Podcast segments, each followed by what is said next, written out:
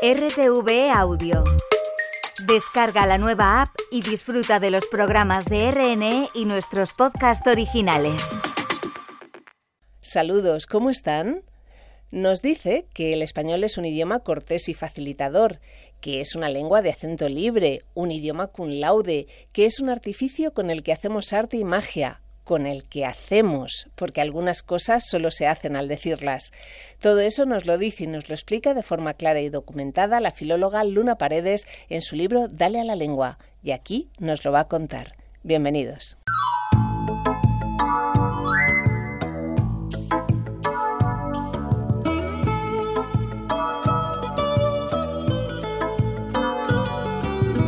Un idioma sin fronteras. Ángela Núñez.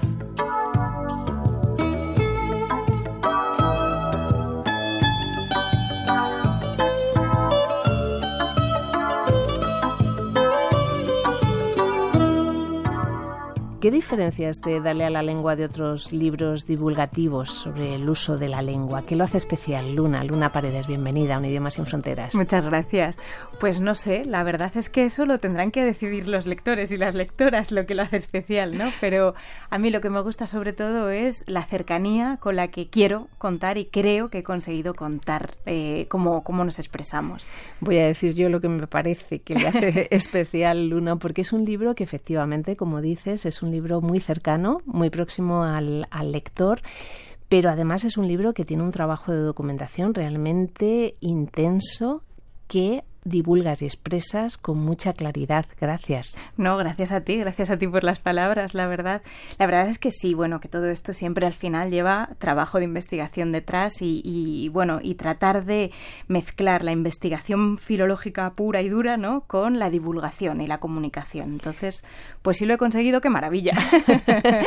hay muchos datos, hay mucha historia, hay recuadros aclaratorios. Se trata, se ve el esfuerzo que hace por acercar temas que a veces no son tan fáciles porque te arriesgas con temas de la lengua que son muy específicos para hacerlos llegar a, un público general.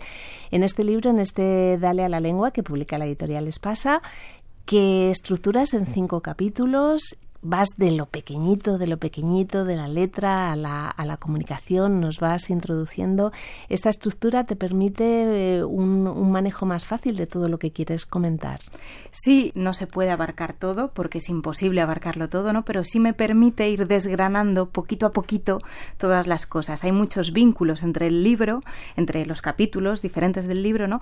Pero eh, sí me permite entrar en la B y hablar de la B y la V, o entrar en por qué nos comunicamos, o entrar en extranjerismos, ¿no? En cosas así muy, muy pequeñitas para que la gente pueda resolver una duda o todas las que hay.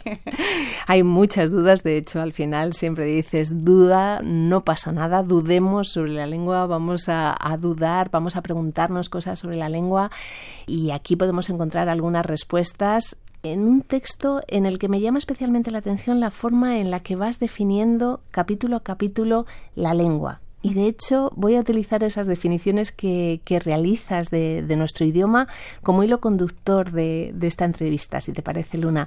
Porque, por ejemplo, arrancas diciendo muy al principio del libro que el español es un idioma cortés. El español es cortés. ¿Qué nos quieres decir con eso? bueno, esto es una esto es una invención un poco mía, ¿no? Pero lo que quiero decir es que eh, el, el, castellano es, es uno de los idiomas, no el más, pero uno de los idiomas más claros. Es decir, tenemos muchos datos que nos ayudan, muchas herramientas que nos ayudan a eh, facilitar, ¿no? Es facilitador, en ese sentido es Cortés, ¿no? Porque es un idioma facilitador. Por ejemplo, el, el español es el único idioma que tiene signo de apertura, de interrogación y de exclamación. Es decir, somos corteses, claros, específicos, diciendo dónde empieza nuestra pregunta o nuestra exclamación, ¿no? Eso no pasa en otras lenguas. Es verdad que otras lenguas pues tienen otros recursos, ¿no? Pero bueno, ahí tenemos un, una cosa, ¿no? O, o, la tilde. El francés tiene tres tildes, tres tipos diferentes, vamos, de tildes, de acentos, ¿no? El español solo tiene una. Entonces, bueno, hay eh, mecanismos que tiene nuestro, nuestro idioma, especialmente en, en, su, en su faceta escrita, que nos facilitan. Entonces, por eso me gusta llamar que, eh, al español cortés, ¿no? Porque facilita, posibilita, ayuda al otro.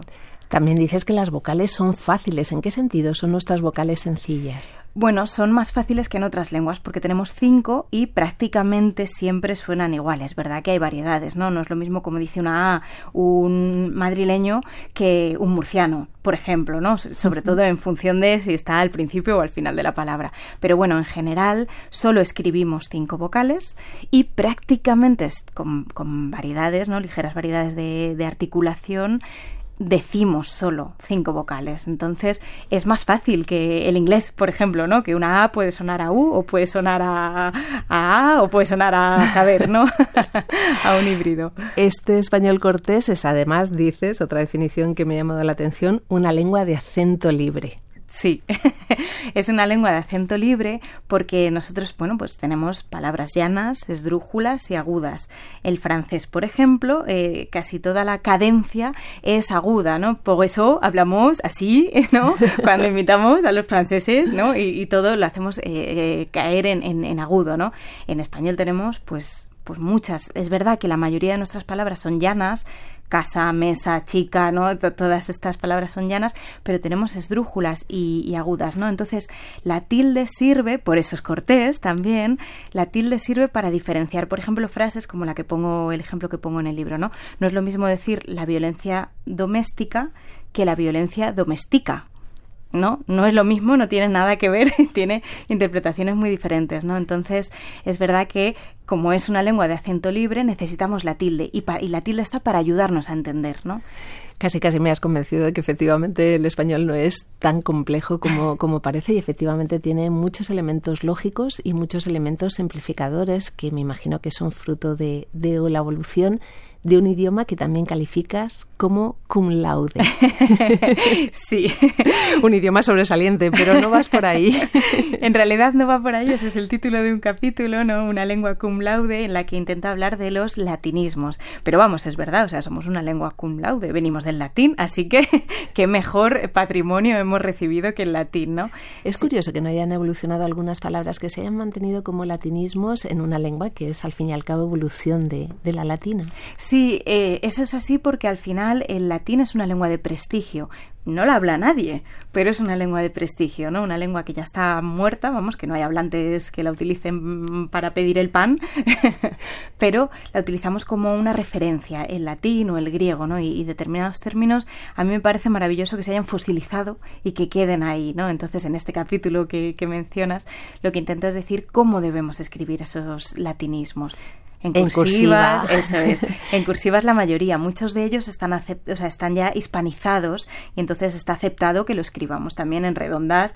En, vamos, en redondas quiere decir letra normal, no, sin marcar de ninguna manera, con sus tildes, con sus S y con sus todo lo que necesitemos, ¿no? Tremenda la historia de la cursiva. Sí, la cursiva que nos sirve para muchísimas cosas. ¿Por ejemplo? Bueno, pues por ejemplo para los latinismos, por ejemplo para los extranjerismos o por ejemplo para decir que mi abuela ha hecho concretas, ¿no? Entonces, concreta, que es una palabra que no existe en el diccionario, esto habrá que decirlo muchas veces, nunca ha existido en el diccionario. Concreta es un vulgarismo, entonces eh, la cursiva también nos puede servir para los vulgarismos. O sea, la, la cursiva es, un, es una tipografía especial que nos marca que hay un carácter especial de esa palabra, ¿no? Otra cosa facilitadora y cortés de nuestro lenguaje. Y también para hablar de la lengua dentro de la lengua. Eso es, ¿no? Para decir que la palabra palabra significa, por ejemplo, ¿no? Entonces, pues son esos recursos que nos sirven en la lengua escrita para facilitar, para comprender mejor, ¿no? Y para comunicarnos mejor. Un idioma sin fronteras. Lo que queda claro también a lo largo de este Dale a la lengua es que el idioma, por supuesto, refleja cómo somos. Y si hay un caso que me parece especialmente significativo de ese reflejo de nuestra historia, de las luchas de poder, de la evolución, del prestigio, es el caso del ceceo y del seseo. Es, es un caso muy específico del reflejo de esa lengua para expresar lo que somos. Sí, es bueno, es uno de los ejemplos que tenemos. Tenemos muchos ejemplos, ¿no? Pero es verdad que hay una tendencia a pensar que somos, hablamos mejor o peor en función de dónde seamos, ¿no? Eh, de nuestro origen. Y, yo reivindico que, por supuestísimo, que no. Vamos, la mayoría de los filólogos reivindicamos que, por supuestísimo, que no. No se habla mejor ni peor en ningún sitio y todos los acentos y las variedades son maravillosas Porque el lenguaje, entre otras cosas, sirve para identificarnos. Sirve para comunicarnos, es una herramienta, pero sirve para identificarnos, para saber que hay determinadas palabras que solo se dicen en mi pueblo o determinados acentos que solo escucho cuando voy a, mi hogar, ¿no? Entonces, eso es maravilloso, eso es un patrimonio que no deberíamos perder y el caso del seseo y del ceseo es ya además escandaloso también, porque es que la mayoría de hablantes en español... el 90%. Claro, son eh, seseantes, ¿no? Porque de la inmigración andaluza se pasó a toda Hispanoamérica. No debemos olvidar que el español se habla a los dos lados del océano, ¿no? Entonces, es expansiva el seseo. ¿Cómo es posible que no seamos todos seseantes y cómo es posible que nos hayamos mantenido, ¿no? La fuerza que tiene Castilla también, y por eso hablas tú del prestigio, ¿no? De, pues eso, que al final todo un poco, todas las normas mm, parten de Castilla y entonces por eso se ha mantenido la Z o el sonido Z, ¿no? Ese, ese sonido y esa diferenciación que solo hacemos unos pocos, muy pocos. Muy poquitos realmente, porque la lengua, por supuesto, tiene historia, tiene prestigio, la lengua cambia. Un dato que desconocía por completo es que la incorporación de la última letra a nuestro abecedario es realmente reciente. Sí, es de 1969, la W ya aparecía antes en algunos textos, en algunas pronunciaciones, eh, teníamos, habíamos tenido un contacto con la lengua germánicas, bueno, pues ahí había aparecido el inglés, luego nos la trajo, pero en el abecedario como tal, hasta 1969 no se incorporó, hace nada, hace nada. Y eso también es muy bonita, la historia de cómo se incorporan y cuándo se incorporan eh, nuestras letras, eso también es, es otra parte maravillosa de nuestra historia. Lo detallas en, el capítulo que dedicas a las letras, a cómo han evolucionado y es precioso también ver cómo evoluciona y cómo eh, refleja nuestra lengua ese cómo somos a través, por ejemplo, de los nombres, los nombres propios y los nombres de los lugares. Vaya patrimonio cultural que cada palabra que denomina un lugar oculta tiene y podemos investigar. Lo haces muy bonito en ese capítulo dedicado a, los nombres. Sí, la verdad que, eh, bueno, pues eso, al final un nombre propio es, es una cosa maravillosa porque pierde toda la referencia si tú, yo me llamo Luna y nadie que me llame piensa en la luna, piensa en mí, ¿no? O sea, cómo es, tienen esa capacidad los nombres propios de descontextualizarse, ¿no? Y, contextualizarse muy concretamente en alguien, ¿no? Tienen esa capacidad maravillosa. Pero luego, efectivamente, sobre todo los topónimos, ese es un, universo, eh, vamos, especial, especial, porque cuentan cómo somos, cómo definimos las cosas, ¿no? Que definamos algo porque haya un río o porque haya unas paredes rojas en un pueblo, ¿no? Y que así llamemos al pueblo. O es, es, una, es una cosa muy, muy, muy bonita, muy bonita. Hay, hay mucha gente, de muchos especialistas dedicados a esto, que lo hacen mucho mejor que yo, claro, porque son especialistas en esto, y yo he intentado recoger un poco pues los ejemplos más curiosos, más bonitos, más para dar cuenta de esto, ¿no? De cómo la lengua nos define definiendo los lugares, ¿no? Y es, es, es bonito ese, ese, camino de los nombres propios. Ese guarromán de la carretera de Andalucía que desde niños nos llamaba la atención y siempre resultaba como gracioso, no tiene nada que ver con, con, un defecto de los hombres del lugar. No, no, para nada, para nada en absoluto. Pero vamos, es que son, son todos, ¿no? O sea, o como porquerizas eh, ya no lo llamamos así. No voy, a, no voy a desvelarlo todo para que se encuentre en el lector con ello, para, para no desvelar todas las sorpresas ¿no? Pero bueno, sí, es muy divertido, ese capítulo es muy divertido y a mí me divirtió mucho escribirlo, documentarme sobre ello, porque es, pues eso, muy enriquecedor saber cómo pensamos y cómo vamos cambiando o no, porque esto es lo más bonito que pasa con los topónimos, ¿no? Que ya, como nos sirve para identificarnos, aunque mi pueblo tenga un nombre mm, políticamente incorrecto, yo quiero seguir llamándolo así porque me identifico con esto, ¿no? Y también es hermoso verlo. Porque la lengua luna, luna paredes, es un artificio, es un arte. Eso es, es un artificio. Es una cosa que hemos creado nosotros y nosotras para comunicarnos y, que la hemos inventado, ¿no? Y eso es maravilloso, ¿no? Es el mejor invento, lo dice Isaías La Fuente en el prólogo, es uno de los mejores inventos que ha creado la humanidad, ¿no? La lengua. Y es un artificio, está entretejido y está artesanalmente fabricado y lo vamos cambiando, ¿no? De forma artesanal también y, y poquito a poco. Y es, es un arte también porque nos permite permite todo. Nos permite pedir el pan y nos permite crear novelas eh, de ciencia ficción, ¿no? Y hacer magia. Y hacer magia, y hacer magia con la lengua. Y esto también dedico eh, un capítulo del libro, ¿no? Cómo hacemos magia con la lengua y somos capaces de comprender cosas como dame el este que está en el aquel. ¿No? De los que hablamos ya no de corrido. Exacto. que somos capaces de, decir un montón de impropiedades, que también es otro capítulo precioso que le dedicas a en este Dale a la lengua. Sí, sí, las impropiedades, ¿no? Todo aquello que no es exactamente lo que deberíamos decir y sin embargo se acerca un poco, ¿no? Entonces, bueno, pues hay confusiones, hay equívocos, pero también, bueno, pues eso da cuenta de que pensamos y hablamos de forma también aproximada, ¿no? La lengua se aproxima a la realidad en, en todos los sentidos. Otro, otra cuestión en la que se aproxima a la realidad, a la realidad, me alejo de las impropiedades, es el género, ¿no? O sea, cómo utilizamos los femeninos para referirnos a las mujeres, aunque la norma diga ¿no? que en principio hay una palabra que vale para los dos géneros. ¿no? O sea, cómo vamos cambiando, modificando, intentando acercar con la lengua pues esa realidad en todos los aspectos, vulgarismos, impropiedades, género, eh, de ixis, que es de algo de lo que hablo en la magia, ¿no? Esta que hacemos con, con la lengua. Por favor, ¿qué es la de ixis? bueno, la de ixis es un mecanismo que tenemos por el que mencionamos una cosa a partir de otra. Los pronombres tienen propiedades deíticas, ¿no? Por eso decimos este y hemos entendido perfectamente a qué nos referimos cuando decimos este, ¿no? Entonces, la ixis, la elipsis, todos estos fenómenos que tienen nombres como muy técnicos y que utilizamos a diario, pues eso, lo que te decía, para entender el dame el este que está en el aquel. Todos estos fenómenos son, son increíbles, que utilicemos la lengua para estas cosas. Y para hacer, porque subrayas que la lengua no solo vale para decir, sino que con la lengua hacemos. Sí, hay cosas que solo se hacen diciéndolas por ejemplo, alguien solo se puede casar si alguien ha dicho que otra persona o que estas personas se están casando, ¿no? O sea, que hay algo o algo no se puede inaugurar si alguien no ha dicho queda inaugurado esto, ¿no?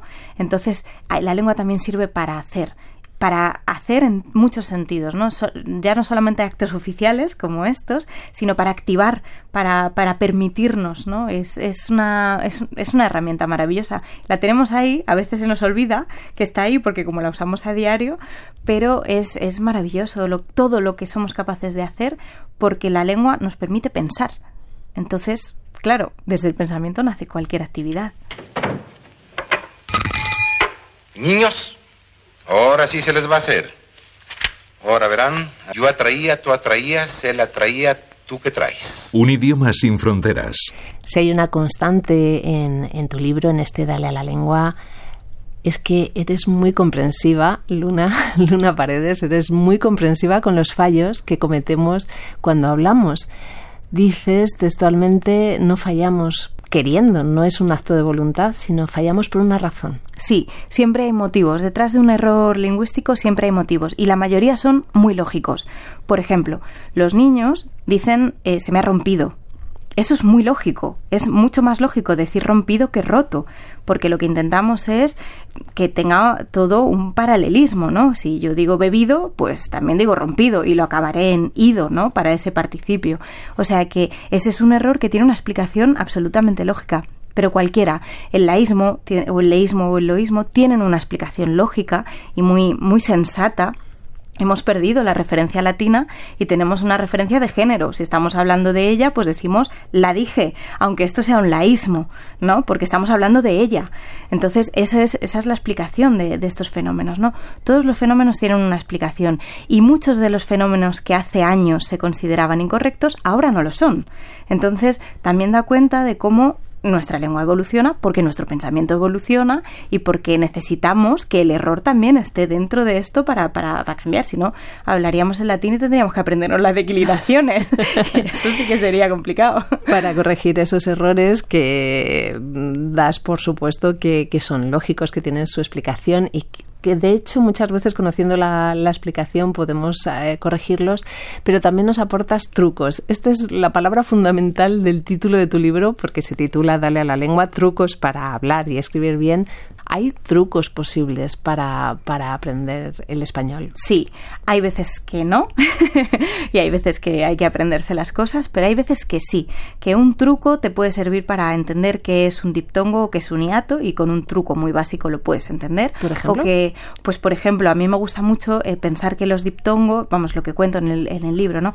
Es, es, una, es un truco muy infantil, pero pensar que los diptongos son de solidaridad entre vocales, una vocal fuerte que ayuda a una débil, por ejemplo ejemplo, ¿no? Y los hiatos son insolidarios, ¿no? Y hay dos vocales fuertes que no quieren estar en la misma sílaba porque ya son las dos fuertes, ¿no? O sea, con esa imagen que te creas en la cabeza es mucho más fácil entender que es un diptongo, que es un hiato y poder explicarlo también, ¿no? Pues si tienes hijos, pues poder explicárselo. Si eres maestra, pues poder explicárselo, ¿no? O sea que hay cosas que a, veces se nos han hecho bola en el cole, ¿no? En las clases de lengua.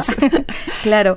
Y que son fáciles, pues explicar pensar en cómo resolver un queísmo o un dequeísmo, mm, pues eso, hay muchos mecanismos que son fáciles preguntando preguntando o sustituyendo, ¿no? Si, si decimos eh, no sé de qué me hablas, sustituimos, no sé de eso, no sé de qué eso, bueno, sustituyamos, ¿no? Hay, hay muchas eh, maneras de, de entender que nuestra lengua no es tan difícil, ¿no? Y que hay trucos, trucos que nos posibilitan. Yo trato de, huir un poco de los tecnicismos, ¿no? Y, trato de no hablar de un complemento directo, un complemento indirecto, de cosas sintácticas que nos pueden alejar, ¿no? Y esos trucos permiten que todo ese rigor de qué hay detrás de un complemento directo, un complemento indirecto, un queísmo, un dequeísmo o cualquier otra cuestión, eh, se resuelvan de forma fácil para cualquier persona, ¿no? Para que este libro lo pueda leer pues un joven, un extranjero o, un profesor o un experto o simplemente alguien que pues que le interesa cuidar nuestra lengua.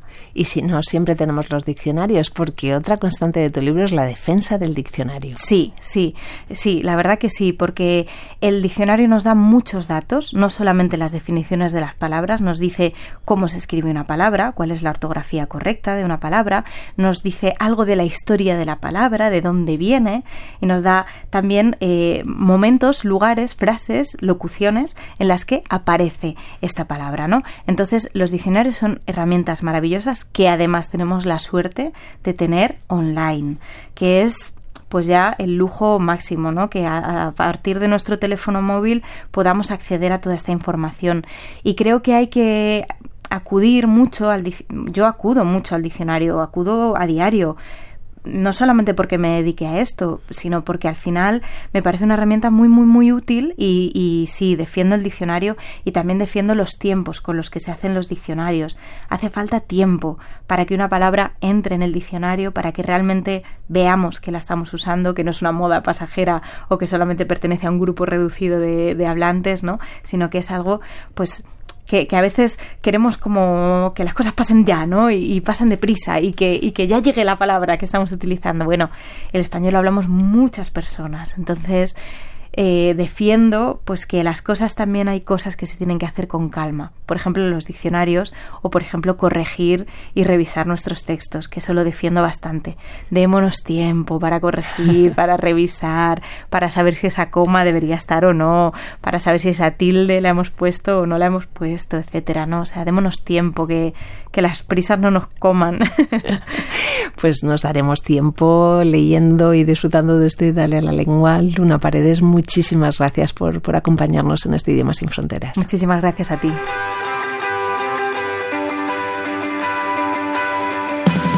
Un ejemplar de Dale a la lengua de Luna Paredes que publica la editorial Espasa va a ir para uno de nuestros oyentes. Solo necesitan mandarnos un mail a la dirección del programa idioma@rtve.es para entrar en el sorteo.